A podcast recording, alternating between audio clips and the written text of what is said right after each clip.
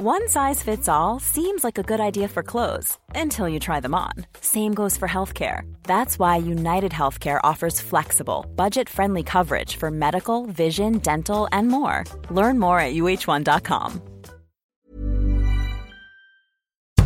Bonjour et bienvenue dans Podcasting, le podcast quotidien d'actualité du Grand Sud-Ouest. Chaque jour, suivez-nous à la découverte de l'information régionale avec les journalistes des médias indépendants qui sont nos partenaires.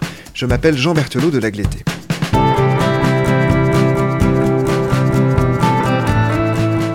Aujourd'hui, nous nous intéressons à notre partenaire Médiacité Toulouse, avec lequel nous abordons des sujets en lien avec nos deux régions, l'Occitanie et la Nouvelle-Aquitaine, où Podcasting est ancré. Cette fois, nous nous intéressons aux compagnies aériennes à Bakou, qui opèrent par exemple à La Rochelle, Biarritz, Bordeaux ou Toulouse, et elles ne seraient pas sans conséquences sur les aéroports de ces villes, mais aussi sur les finances publiques. EasyJet, Ryanair, Volotea, le low cost peut-il ruiner les aéroports régionaux? C'est le titre de votre article paru dans Médiacité Toulouse. Bonjour Isabelle Jarjaille. Bonjour. Vous êtes journaliste indépendante spécialisée dans les finances publiques et l'aménagement du territoire. Vous travaillez notamment pour Mediapart, Ouest France ou donc Mediacité. Isabelle, d'abord un mot sur ces low cost. Quelles sont leurs particularités au-delà d'être moins chères par rapport à des compagnies classiques et quand sont-elles apparues en France? Alors, les locaux sont apparus dans les années 90. Euh, La première, c'est EasyJet en 1995, qui d'ailleurs vient de fêter ses 25 ans et mettait en avant le fait qu'elle avait révolutionné l'aérien à l'époque. Et donc, elles sont apparues dans les années 90 et elles se sont surtout beaucoup développées dans les années 2000. Et aujourd'hui, elles, euh, elles fournissent la majorité du trafic des aéroports euh, régionaux. Euh, que ce soit par exemple Toulouse ou des aéroports comme Nantes, mais surtout aussi des tout petits aéroports euh, locaux. Donc on peut penser euh, à Agen par exemple ou, ou à Pau, des tout petits aéroports. Et donc elles se sont vraiment développées sur ces tout petits aéroports et au final elles, elles, elles représentent en fait le, la majorité de leur trafic, mais du coup aussi c'est une question en fait de survie pour ces aéroports, c'est-à-dire que si les low cost disparaissent, ces aéroports risquent de disparaître avec eux. Souvent, elles représentent vraiment la majorité du trafic aérien, du coup, de tout un territoire pour son développement économique. Comment font ces compagnies pour être low cost, donc pour pratiquer des tarifs inférieurs à ceux du marché, Isabelle Gerjaille Donc c'est un écosystème assez euh, basique. D'ailleurs, c'est le patron de Ryanair qui se félicitait la semaine dernière dans la presse en disant que les compagnies qui allaient s'en sortir le mieux à l'issue de la crise, ce seront les low cost, notamment parce qu'elles sont capables, selon les mots du, du patron de Ryanair, de Ryanair de s'adapter rapidement et qu'elles en sortiront plus fortes et grâce notamment à des hauts volumes et à des bas coûts. Donc ça, c'est lui qui l'explique. Les hauts volumes, en fait, c'est assez simple. C'est le fait que du, du fait qu'elles ne fonctionnent pas en correspondance, c'est-à-dire qu'elles ne se positionnent pas sur des trajets, elles sont pas dans un hub euh, à, à, Charles de Gaulle en lien avec le hub de Francfort où elles feraient des liaisons Bordeaux-Paris, Paris-Francfort et Francfort-Rome, par exemple. Elles ne se positionnent que sur des liaisons qui n'ont pas de correspondance, ce qui leur permet de d'ouvrir des lignes et de les fermer de manière très rapide. Ce qui fait que, par exemple, en ce moment, en pleine crise sanitaire, alors qu'on reconfine et que, a priori, on a très, on n'a pas le droit de prendre l'avion aujourd'hui, enfin, de, parce, tout simplement parce qu'on n'a pas le droit de se déplacer, que ce soit en Europe ou sur le territoire français, on assiste dans la presse à des articles qui euh, mettent en avant l'ouverture de lignes de low cost. Euh, typiquement, dans Ouest France récemment, on avait un article sur l'aéroport de Rennes qui mise sur euh, Volotea qui arrive et qui ouvre de nouvelles lignes pour Noël ce qui peut paraître totalement anachronique, alors à un moment où on n'a pas le droit de se déplacer. Et en fait, elles, sont capables de le faire tout simplement parce qu'elles sont capables d'ouvrir euh, plusieurs lignes sur une durée très limitée, en se disant ça va être, on va tester à Noël 2020 peut-être jusqu'en février 2020. Et si ça fonctionne pas, hop, elles referment leur ligne, elles, elles laissent tomber, elles s'en vont. Et c'est ce qui leur permet de faire de gros volumes quand euh, le, la demande est là. Dès qu'elles sentent qu'il y a une demande, elles sont capables de faire de gros volumes. Et dès qu'elles sentent que cette demande se rétracte, hop, elles arrêtent euh, la ligne.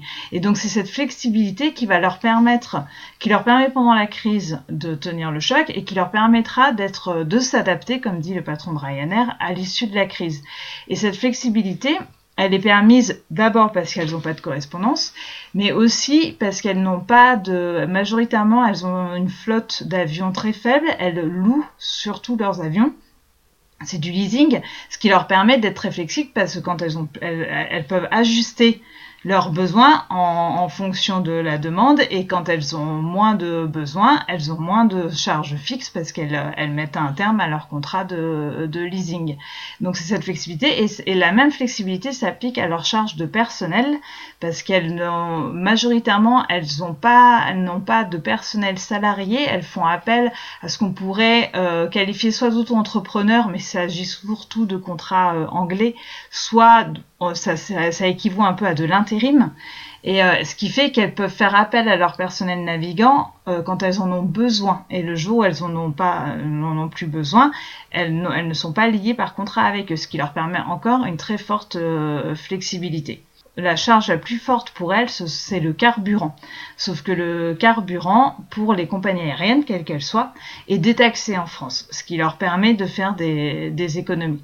Donc euh, c'est tout un écosystème qui fait qu'elles sont très flexibles et que dans une crise comme celle qu'on connaît aujourd'hui, elles ont vraiment la capacité de réduire la voilure quand c'est nécessaire et de redémarrer très très vite dès qu'elles sentent un frémissement. Come fly with me, let's fly, let's fly away. If you can use some exotic booze, there's a bar in far Bombay. Come on and fly with me. Let's fly, let's fly away. Come fly with me, let's float down to Peru. In Llama Land, there's a one man band, and he'll toot his flute for you. Come on, fly with me. Let's take off in a blue. Alors avec ce modèle économique, en quelques années, ces compagnies low cost se sont taillées la part du lion. Vous l'écrivez, elles ont représenté par exemple 64% des vols à Nantes et 43% à Toulouse en 2019. À Bordeaux, on était à un peu plus de la moitié en 2018. Elles sont hégémoniques à Pau, à Agen par exemple, vous l'avez dit. Comment ont-elles réussi à connaître un tel succès? Ce sont uniquement leurs tarifs qui l'ont permis?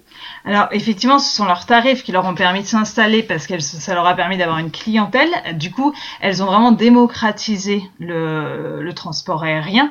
Là où avant, euh, dans les années 90, personne n'aurait pensé prendre l'avion pour partir en week-end à Lisbonne ou à Vienne ou à Rome. C'était réservé à une certaine population.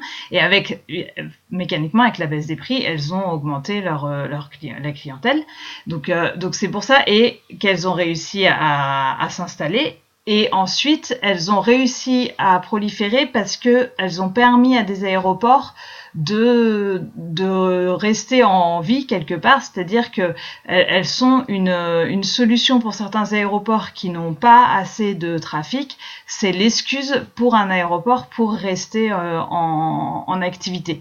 Euh, en fait, c'est un, un jeu d'équilibre entre des collectivités locales, des élus qui veulent maintenir leur aéroport parce qu'ils sont persuadés que leur territoire a besoin d'un aéroport pour être compétitif économiquement, mais cet aéroport a un très faible trafic et le low cost leur permet en fait d'avoir le trafic nécessaire pour justifier euh, l'existence de cet aéroport et surtout notamment son financement par les finances publiques.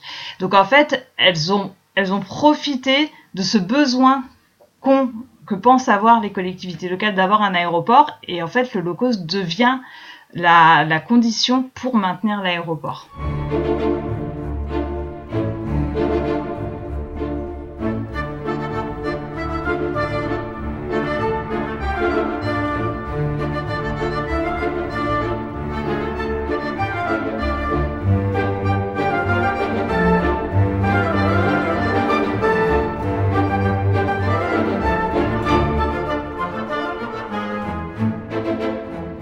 Alors justement, Isabelle, vous venez de l'évoquer, et puis vous l'évoquez également dans votre article, la manière dont ces entreprises bénéficient d'un soutien financier de la part des pouvoirs publics. À quel titre et dans quelle proportion? D'abord, il y a plusieurs choses. Il y a eu des aides euh, publiques directes pour euh, ouvrir des lignes euh, jusque dans les années, jusqu'à la fin des années 2000. Et d'ailleurs, Ryanair a été condamné au niveau européen contre ces aides directes parce que ça a vraiment créé une distorsion où les compagnies low cost ouvraient des lignes parce qu'elles avaient des aides affiliées à ces lignes. Et dès que le mécanisme d'incitation s'arrêtait, au bout de deux ou trois ans, elles fermaient la ligne et elles s'en allaient. Et la, la, l'Europe a condamné Ryanair à plusieurs reprises pour, euh, pour ces pratiques. Donc ces aides directes aujourd'hui sont interdites par l'Union européenne, mais on continue à avoir des aides indirectes via les aéroports, c'est-à-dire que pour attirer le low cost, les aéroports euh, font des réductions sur leurs redevances. Donc c'est relativement simple, c'est-à-dire qu'une compagnie aérienne, elle paye un péage pour venir euh, garer son avion sur le parking et utiliser l'infrastructure de, de l'aéroport. Et pour attirer des low les aéroports font des, ristournes, leur disent bah, si vous voulez, nous, si vous ouvrez telle ligne, on, accepte de, de, vous la faire, de vous faire le péage un petit peu moins cher, la redevance un petit peu moins chère. Sauf que sur des tout petits aéroports euh, régionaux, le fait d'avoir moins de recettes met en péril l'équilibre économique de l'aéroport. Et donc, dans ces cas-là, c'est la collectivité qui, euh, est, notamment quand elle est propriétaire de l'infrastructure, qui va venir en fait subventionner l'aéroport pour compenser les pertes lorsqu'il fait des ristournes au Holocauste. Donc, c'est ce qu'on appelle des aides indirectes. La Commission européenne a ça en ligne de mire. Et en 2014, ils ont voté une directive qui, euh, normalement, devrait faire en sorte qu'à partir de 2024, même ces aides indirectes soient interdites. Mais le problème, c'est que parfois, enfin, ça peut, ces aides peuvent être euh, quand même continuer à être mises en œuvre sous d'autres prétextes, notamment sous le prétexte de l'investissement plutôt que de l'exploitation de l'aéroport. Donc pour l'instant, a priori, ça va continuer, surtout vu la situation euh, aujourd'hui. Mais du coup, c'est comme ça que les low cost, elles, profitent d'aide euh, d'aide publique indirectement.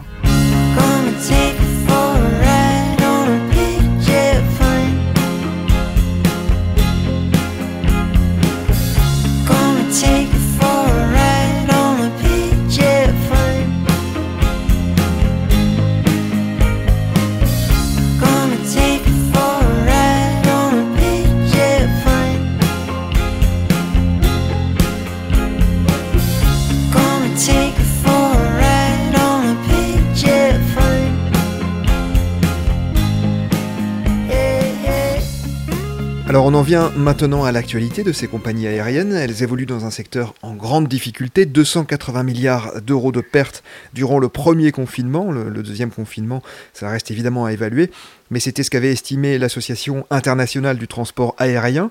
Quel impact cette crise a-t-elle sur les compagnies low cost? Est-ce qu'elles vont mal? Alors qu'elles annoncent régulièrement hein, de nouvelles liaisons Vous en avez cité une tout à l'heure, mais on peut citer aussi celle entre Biarritz et Lille lancée récemment par Volotea. Oui, donc en fait, effectivement, elles, subissent des pertes forcément, comme, comme toutes les compagnies. Et d'ailleurs, EasyJet a annoncé les premières pertes de son histoire euh, il y a quelques semaines.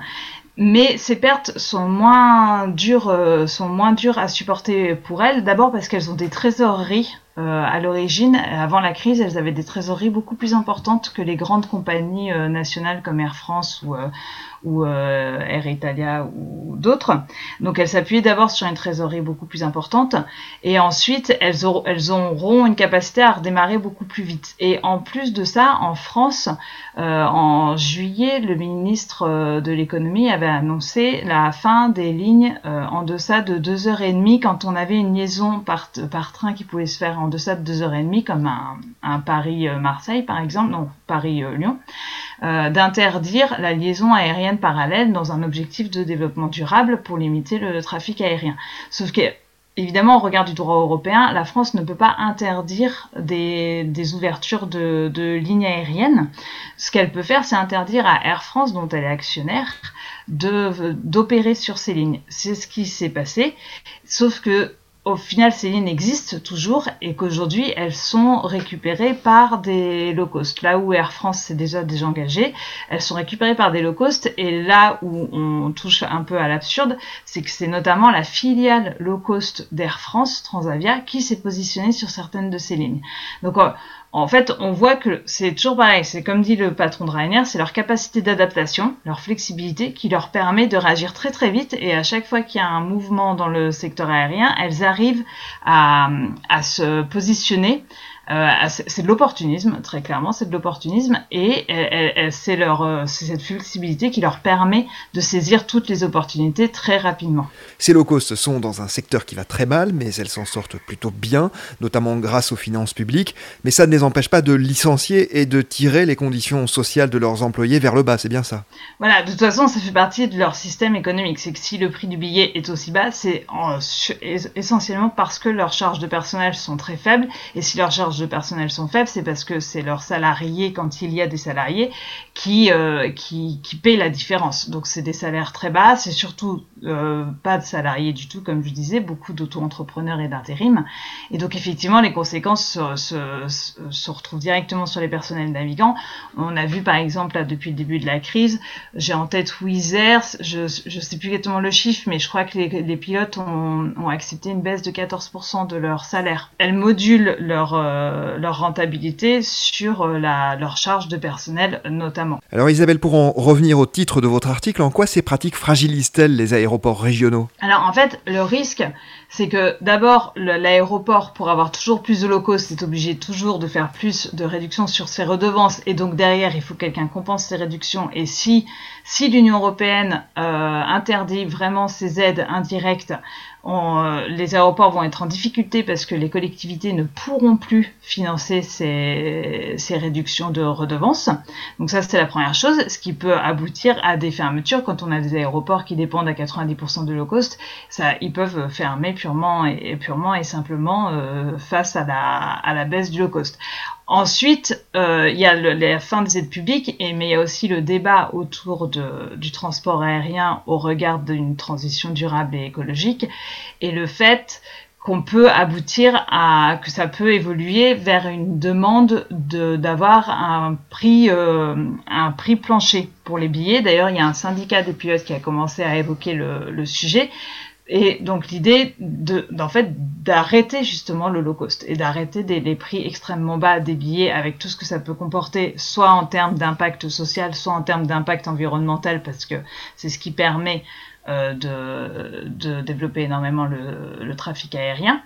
Et donc si on arrive vers un prix plancher euh, pour les billets, ça veut dire que typiquement les compagnies aériennes vont, vont demander à payer beaucoup moins cher euh, en redevance ou vont arrêter d'opérer certaines lignes qui seront plus rentables pour elles. Et donc les aéroports qui ne dépendent que du low cost se retrouveraient tout simplement sans trafic. Mais après ça pose aussi la question de l'intérêt de ces aéroports euh, d'une manière générale, est-ce qu'ils sont vraiment indispensables? Parce que par exemple, il y a un chercheur qui expliquait que quand un aéroport dépend essentiellement du low cost, l'impact sur le développement économique du territoire est euh, très faible parce que les passagers cost sont vraiment des personnes qui viennent juste à l'aéroport pour prendre leur avion et on n'est pas du tout sur du tourisme euh, ou des gens qui viendraient par exemple je sais pas qui viennent de Picardie pour aller prendre un avion à Lille pour partir en vacances. Mais comme on est sur des low cost, on est sur une clientèle qui limite énormément ses frais. Donc on n'est pas sur, une clientèle qui va se dire bah, on va en profiter pour passer un week-end à Lille et puis euh, loger à Lille et aller consommer à Lille et faire du tourisme à Lille avant de partir en vacances. On est sur une clientèle qui réduit au maximum ses coûts. Donc au final, l'impact sur le territoire est très très limité lorsqu'on favorise le low cost. Et c'est pour ça que certains chercheurs mettent en avant l'incohérence du fait que ces lignes low cost et ces aéroports soient financés par euh, de l'argent public, alors que l'impact pour euh, le, justement pour l'intérêt général, pour le territoire en général, est très faible. Dernière question, Isabelle, qu'est-ce qui peut mettre fin aux pratiques de ces compagnies low cost Est-ce que c'est la justice, le législateur? Est-ce que l'on sent une volonté de changer la donne à l'heure où, en plus, le trafic aérien a de moins en moins la cote? Alors, Clairement, c'est la question du prix du billet et des taxes. Et, euh, et donc, ce sont, par exemple, les propositions de la Convention citoyenne sur le climat qui ont été rendues en juin et qui demandent notamment à mettre en place une nouvelle taxe sur les billets d'avion qui augmenterait euh, mécaniquement le billet d'avion. Donc, ce genre de système ce, genre, ce type de taxe mettrait forcément un coup d'arrêt à, énormément de trafic euh, low cost. Mais on n'en est pas encore là parce que même si Emmanuel Macron, au, au sortir de la Convention citoyenne pour le climat, a dit que ses propositions faisaient partie de celles qu'il retient, une première réunion était prévue en septembre, mais les associations environnementales comme Greenpeace ont refusé de s'y rendre sous prétexte qu'elle trouvait que là, il y avait beaucoup trop de place donnée aux lobbies euh, aéronautiques et aux entreprises de l'aéronautique. Et depuis, depuis septembre, rien n'a été fait, la réunion n'a pas été euh, reportée. Et on est clairement face à, une difficulté entre d'un côté une exigence environnementale et de l'autre une exigence sociale, qui est qu'on est dans un territoire français et plus particulièrement euh, toulousain, qui dépend énormément, où il y a énormément d'emplois qui dépendent de ce secteur, et où on voit bien la difficulté ou entre euh, cette volonté de réduire le trafic aérien, mais de ne pas pénaliser les entreprises qui en dépendent. Et donc là, on est vraiment sur un, sur un choix euh, à faire très, euh, très cornélien pour les pouvoirs publics. Merci beaucoup Isabelle Jarjaille d'avoir été avec nous. Votre article s'appelle EasyJet Ryanair Volotea, le low cost peut-il ruiner les aéroports régionaux? Il est à retrouver sur le site de Médiacité Toulouse. C'est la fin de cet épisode de podcasting, production Anne-Charlotte Delange, Lisa Feignet, Mathilde Leuil et Marion Ruot, programmation musicale Gabriel Taïeb et réalisation Olivier Duval.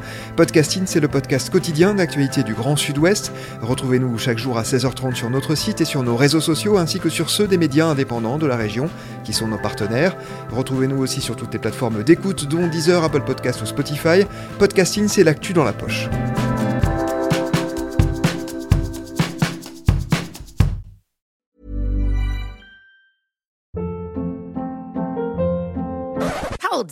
What was that? Boring. No flavor. That was as bad as those leftovers you ate all week. Kiki Palmer here, and it's time to say hello to something fresh and guilt-free. Hello Fresh. Jazz up dinner with pecan-crusted chicken or garlic butter shrimp scampi. Now that's music to my mouth. Hello Fresh. Let's get this dinner party started. Discover all the delicious possibilities at hellofresh.com.